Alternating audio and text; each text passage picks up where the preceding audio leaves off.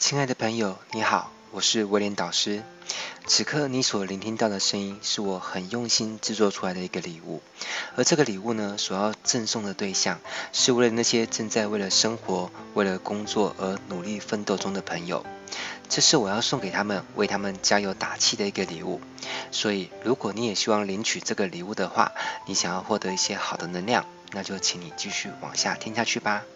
首先，我想跟你聊聊一部电影哦。不知道你有没有看过一部电影，就是漫威电影公司他们制作出来的《复仇者联盟四》。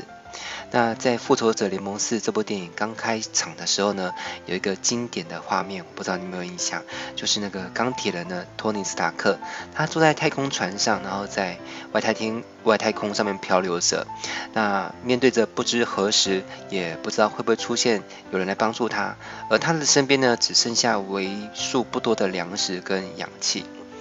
好了，那如果你有看过这部电影，不知道在你看到这一幕的时候，你内心有什么样的感触哦？而当时的我呢，在电影院里面看着这一幕，我的眼泪呢已经忍不住，呃，一滴一滴的流下来了。印象中呢，呃，演到这一幕的时候呢，离电影刚开始大概还不到十分钟吧。大概七分钟左右，那这一幕呢，其实它并不是我第一次看到，因为在真正走进电影院之前呢，早在之前的呃预告片啊，还有很多 YouTuber 他们做的一些电影预测分析影片当中呢，其实我早就看到这一幕，看过很多遍了。但真的走进电影院，我看到这一幕的时候呢，呃，它还是很强烈的牵动我的情绪啊，呃，因为这部电影呢，它让我回想起很多往事。还记得那一年呢？他那时候就是我经营着网页设计公司哦，好叫落水网页设计。那那一年呢，我的婚姻还在哦，啊还没有离婚。那我跟当时的太太，也就是后来的前妻 A 小姐。那我们一起生了一个很可爱的小孩，叫做 Tiffany。而我当时的收入呢，虽然勉强来说啦，还能够养得活一家三口，但我总觉得这样下去不是办法啊。因为你知道吗？工作量只会越来越吃重，而收入呢，并没有等比例的增加。好，那小孩他越来越大，那开销呢就只会越来越多，并不会减少。所以到底该怎么办呢？那碰巧呢，就在这个时候，呃，我有一个在猎人头公司上班的一个朋友，叫 Z 先生。好，Z 先生呢，他帮我介绍一个工作机会啊。这个工作机会呢，在中国大陆的河南省郑州市。那过如果我过去上班的话，我就会有一份稳定的薪水哦。呃，虽然不能说非常高啦，但是这份薪水如果是呃要拿来养家活口，基本上还是够用的。好啦，所以我在跟家人讨论之后呢，我就决定答应这个工作的机会了哈，那就去中国大陆去上班。毕竟走原本的创业之路呢，暂时来说好像看不到一条出路 啊。那换一条路出来走呢，也许是个机会了哈。那由于当时呃那一家公司，就是我去上班那家公司呢，他们发薪水的日子呢是在每一个月的十五号，我会发出上个月的薪水。好，那这样就意味着，如果是一号开始上班，是不是要到次月十五号，总共就是四十五天的那个这的那个周期才会领到薪水嘛？那我过去那边也不是马上开始上班啊，好像印象中大概过五天才开始上班，所以这意味着什么呢？差不多我算一算，我会有五十天左右的收入中断期哦。啊，我不知道这对你而言感觉怎么样？好，可能有些人他如果手上的现金存粮是够的，那就没问题。好啦，反正当时我的家境也不是很宽裕，那也为了留给家里足够的安家费，好，毕竟妻子跟小孩他们都要生活嘛，都会用到钱，所以我当时要上飞机出远门之前呢，我只带了很保守、很保守的一笔钱哦，就这这笔钱大概就是我预估可以在我未来五十天我在大陆的一些生活的费用。好的人民币，好了，那去到河南郑州之后呢，呃，隔没有多久，我再有一次哦，要去到一家餐厅跟朋友一起去用餐的时候，那我把那个身上的皮夹，当然钱是在皮夹里面嘛，那我把钱放在外套，放在皮夹里面，好，那皮夹又放在外套里面，那外套呢挂在椅子上。好，那当时我们吃的差不多了，那我想说，那我离开座位去上下洗手间再回来好了。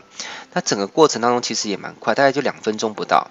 哦，两分钟回来不到呢，我我后来就发现我的皮夹里面钱居然被扒了。好，但是那我是离开之后才发现了哈。那呃。那我我回想起来，因为我在离开的时候，其实原本同桌还有两个朋友在那边，好，这也是想说，那我先去上下洗手间应该没问题吧？反正，嗯、桌桌边还有两个人，总不会这样被偷吧？但是我我就错在说我要离开，我也没有跟他们开口说，请你们帮我看一下我的东西，我先去上下洗手间我没讲这句话，我就默认以为他们会帮我看好东西就对了。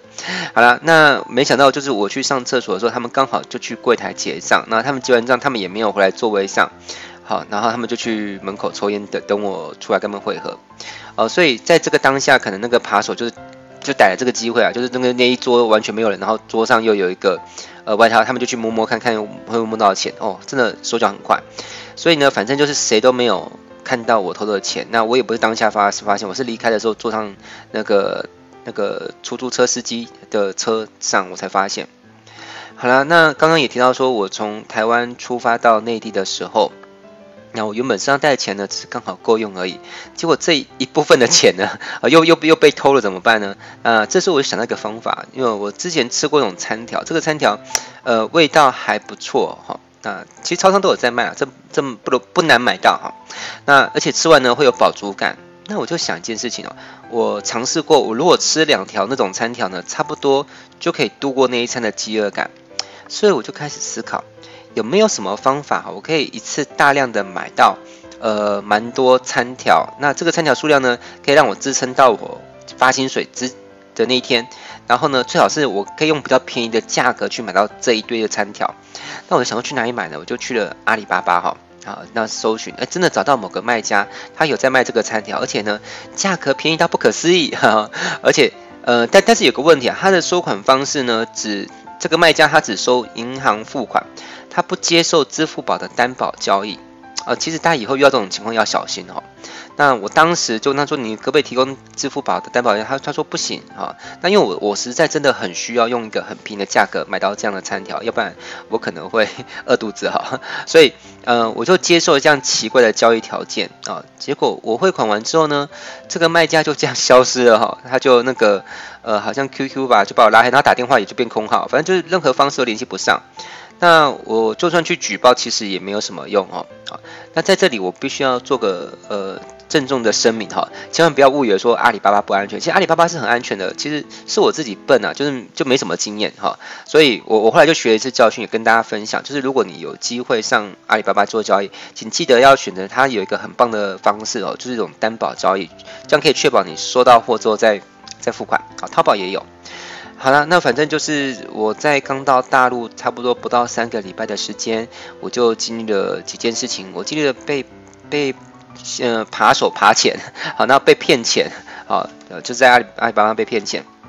好，然后我还有呃当时有借钱给别人，然后讨不回钱。那我其实当时我完全不敢让让家人，但他们后来知道了，我说是这个事情已经。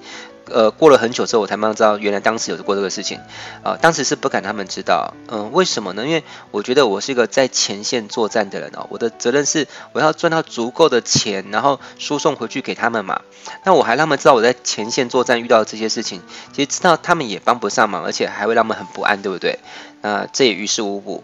好啦，那在教务上班呢，就是来到一个全新的一个职场环境，那个公司其实还蛮大的。呃，差不多八百人吧，挺嗯挺不小的公司。但我过去都是自己创业，而且公司都小小的，比较没有那么多复杂的人事啊，而且自己又是老板嘛。好，那所以作为一个上班族，其实我我不是很擅长去面对那种办公室政治，你知道？就是你知道有有句话说，有有人在就会有办公室政治。好啦，那我发现有的时候在一番酒酣耳热之下，就是可能跟同事下班约出去吃吃喝，结果你你可能。把同事当做一个可以放心讲话的人，把对方当兄弟，可是 不知道为什么你讲出来的某些话哈，就会被抓住，然后就会传来传去，然后传得很可怕哈，甚至就变成呃你的敌对阵营里面的那个就是画饼就对了啊，好，就是把柄，好啦，哦，所以就变得后来我下班之后也不太敢再跟同事约去吃饭了，因为我觉得真的不知道谁是敌是友，我大概就是下班后只敢自己吃饭而已，好，中中午好像也是吧。好了，那因为我手上钱真的剩的不多了，所以我就设计个 Excel 表，就嗯，就好在我 Excel 的能力还算不错啦。好了，那我设计 Excel 表，那 Excel 表我就去算一算我手上还剩多少钱，然后还剩多少天可以领薪水，然后反正算一算呢，我我大概领那个领薪水那一天之前，我大概每一天大概只有三十块人民币。啊，三十块人民币我要过上一整天，那相当于台币就是一百五十块哦。那这些钱除了要来支付伙食费，呃，吃吃喝喝，然后还有水电费啊，那还有一些有的没有的钱就对了好。然后好，好像还包含了那个通话费哦，呃，手机通话费。好，那我当时就是每天中午都会骑着电单车回家。然后呢，就煮泡面，呃，但是因为工作强度还是蛮超的哦，所以我也不能让自己就是只吃泡面没有营养，所以为了确保有足够的营养呢，我每一餐都会放几片的叶菜类的蔬菜，好，然后放大概两两片肉吧，差不多就是两片肉，然后再打上一颗蛋。那因为当时真的很很拮据啦哈，所以我每次去菜市场买那个肉啊或蔬菜回来，我还要先数一下算一下这个肉片有几片，然后蔬菜大概可以剥剥出几片叶子，然后就是分摊到每一餐，让我可以计算好每一餐大概吃到两片肉，然后吃到几片叶子的蔬菜，好，那这样营养才够，才有体力跟精神上班嘛。好啦，那其实我现在回想起来，我当时离开台湾，我还有带上几罐代餐了哈，那个当时我买代餐叫能量元素。我觉得那东西还不错，呃，吃上去并不算特别好吃，就是但好处是吃了之后还蛮有饱足感的哈，那精神状态也也不错啊。其实那呃，如如果有朋友在卖不错代餐，也可以推荐一下。我觉得吃代餐是个好方法。好啦，那反正当时在口袋的钱不多，而且呃，其实钱不多已经不还不是已经够痛苦了，但当时最痛苦的还不光是口袋呃没钱。啊，反正就是穷就对了啊，反正高强度的工作，因为当时那个上班压力真的真的很操劳，然后再加上对气候不适应，因为我是在台湾的高雄，那大家大家如果对台湾有个概念，台湾的高雄是算南部哦，气温蛮蛮热的，好，很温暖的一个地方。然后呃，当当时反正台在高雄就是平常温度都是二三十度吧，三十几度。那我当时在河南郑州呢，就是。最冷的时候是零下五度，我而且我记得我刚到那边没多久，呃，我看新闻报道就迎来了郑州大概十年十年以来哦最大的那个那个好像叫暴风雪吧，反正就下很大的雪，很冷就对了。然后呃当时我还遇到什么？我还遇到职场霸凌哦，就是在职场上有一个官位比我高的人，呃，反正就对我呛瞎了哈，就是放话啊，叫我小心一点，否则他会让我回不了台湾哦，就是一个语语带威胁就对了。那好啦，反正就是最后呢，呃，不，就过程发生了很多事情。反正我，最后就是撑到领薪领薪水的日子啊。那我我也没有饿死，没有被害死。如如果我当时就完蛋了，我现我现在也没有办法呃录制这段声音给你听，对不对？好啦，那我只能说，在大陆上班的那半年呢，其实带给我蛮多的成长，那也给我一个完全不同的视野。那假如没有那半年的历练的话，其实也不会有如今的我的成就。那那个事件其实对我的人生呃影响很大，就是我去大陆呃上班的那半年。所以在此我要顺便感谢一下哈，我的前妻 A 小姐，她当时愿意呃支持呃自己老公去大陆上班，我觉得真的是很不容易啊。真的很感谢她。好了，那在这边我要顺便说一下，嗯，很多人会有个刻板印象了哈，就是好，有些台湾人会觉得，呃，在中国大陆可能都遇到很多的坏人或或骗子什么的。那那当然也会有些人有负面的印象，比如说我在当中国在大陆生活的时候，也会有很多人对台湾人印象不佳。呃，我在这边做个中立的说明啊，就是我在中国大陆生活的日子，虽然我的确有遇到一些骗子跟小偷，但是我在大陆的时候遇到的房房东其实人蛮好的。好，那我也遇到过呃一些蛮好的大陆的网友有帮助到我啊，比如说呃我记得有一天晚上我感冒了，那我感觉到自己在发烧。那我下班，我其实意识已经已经很累了。那我在还有一点点意识的情况下，我赶快找 QQ 上面，呃，刚认识没多久，也其实也不怎么熟的一个女网友啊，因为我我当我之前说过嘛，我当时对同事有点不放心哦。那我在大大陆也没有亲友，反正我家人都在台湾啊，我只能找 QQ 上面，呃，刚好认识最近认识没多久的一个网友，然后我就发讯息给他，问他说我生病了，你可不可以过来照顾我一下啊？他说没问题，他下班就过来。那他很快下班之后呢，就就来到我这边。那因为我当时已经没有精神体力自己做菜了，我只能跟他比比说冰箱里面有东西啊，然后他就用冰箱里面的材料，然后就是做一顿晚饭给我吃啊。我还记得我在吃完晚餐之后没多久，我就因为发高烧，因为真的很不适应当地的气候，那我就陷入一种半昏迷的状态。那我还记得在那一整个晚上，直到天亮哦，我都知道有一个女生，她坐在我的床边，然后她一直都没有睡，然后每隔一会，我就会感觉到我所我的额头上面的那个湿湿的毛巾哦，又被换了一条，就是又被换了毛巾就对了。好，她因为她担心我发高烧，所以就是每隔一会都会帮我换掉我那个额头上的湿毛巾。但我很感谢那位女网友，因为我觉得如果没有她的协助哦，我会。呃，脑袋就因为发高烧，然后就烧坏了，就没有办法呃，像现在讲很多精彩课程给大家听，这也很难说哦。所以真的很感谢这些当时大陆的朋友帮我一把。那我觉得人生真的也是很奇妙，你有没有发现？呃，就是会有人莫名其妙的拐你一脚，他想要害你跌倒；但是也会有人明明就是跟你也不熟啊，跟你就是素昧平生的，但是呢，他却很愿意在危急的关头呢帮你一把。虽然没有任何的证据哦，可以去证明我以下所说的是真的。但你听听看哦，我深深的相信一件事情，那就是如果一个人他愿意在行有余力之时呢，偶尔顺便帮帮别人，那么这个人在遇到困难的时候呢，会遇到别人帮助他的几率也会比较大一点。好啦，那我不知道你相不信这回事啦，哈，那反正我也没有打算要勉强你相信，但是我觉得你不妨去试试看。然后呢，看看会不会发生，就是会不会因为着你偶尔帮助别人，然后就多一些人帮助你。反正我自己是信的啦，而且我也印证过很多次。我发现我的人生真的常常会在我有危难的时候，就会有贵人来帮我。那这也是为什么我现在会持续的不断透过创作啦，分享一些好的资讯去帮助别人的原因。好，因为我猜想过去就是因为我愿意帮助别人，所以才会有人帮我嘛。那如果希望未来还会持续有人帮我下去，那我现在要继续帮助别人啊。好，那录制这段声音的档案呢，是为了向我过去的人生有一段蛮特殊的时期，为那段时期致敬。那也是一个自我的勉励，纪念我过去曾经这么样的狼狈过，但是呢，我活下来了。未来即使再遇到困境呢，我应该也能熬得过去吧。那在今天这一段声音的最后呢，我有三段话想要跟你说，算是我送给你临别的小礼物吧。首先，第一段话，如果此刻的你正因为着某种原因活得很煎熬，不要怕，因为我也曾经跟你一样活得很煎熬，甚至可以说我活得非常的狼狈。然而我活过来了，我相信你也可以。但前提是你也要愿意相信你自己，好吗？还有第二段话就是，我不知道会不会有一些人，呃，正在听着我的声音的某一个人，也跟当时的我一样，处于一种处境，就是遇到了一些事情，心情可能很纠结、很彷徨，甚至也很痛苦。但是这样的处境呢，却没有办法跟家人商量，身边也没有朋友可以去求助，或者是他们也不能理解你到底发生了什么事情。请你不要害怕，也不要慌张。其实你的心情我很能够理解，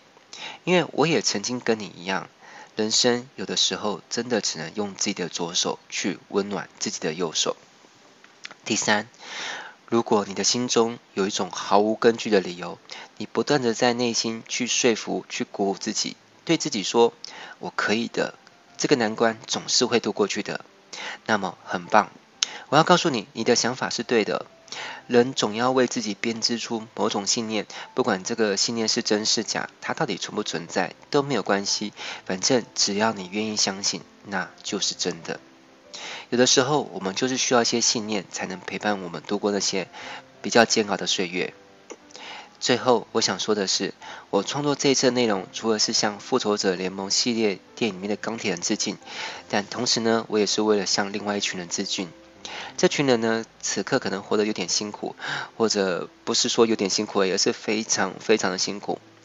但你也许还在苦撑，就像我一样，总是对家人报喜不报忧。独自消化，独自面对的忧伤与压力，在无数的深夜里，一针着一针的缝合着自己内心的伤口。这我是知道的。我知道这世界上可能有一群这样的战士们正在奋斗着，而他们需要一些鼓励。所以，我想透过我的声音为你加油打气。当你此刻听着威廉的声音，我希望能够让你感觉到一种感受，那就是你。其实并不孤单，因为有我在，你的心我懂。好啦，那在最后的最后，如果你觉得这段语音档有可能激励到某些人，或者是疗愈到某些人，那么我欢迎你，也算是我恳求你好了。我希望你能够举手之劳，帮我一个小忙，我请你把它分享给你身边的朋友。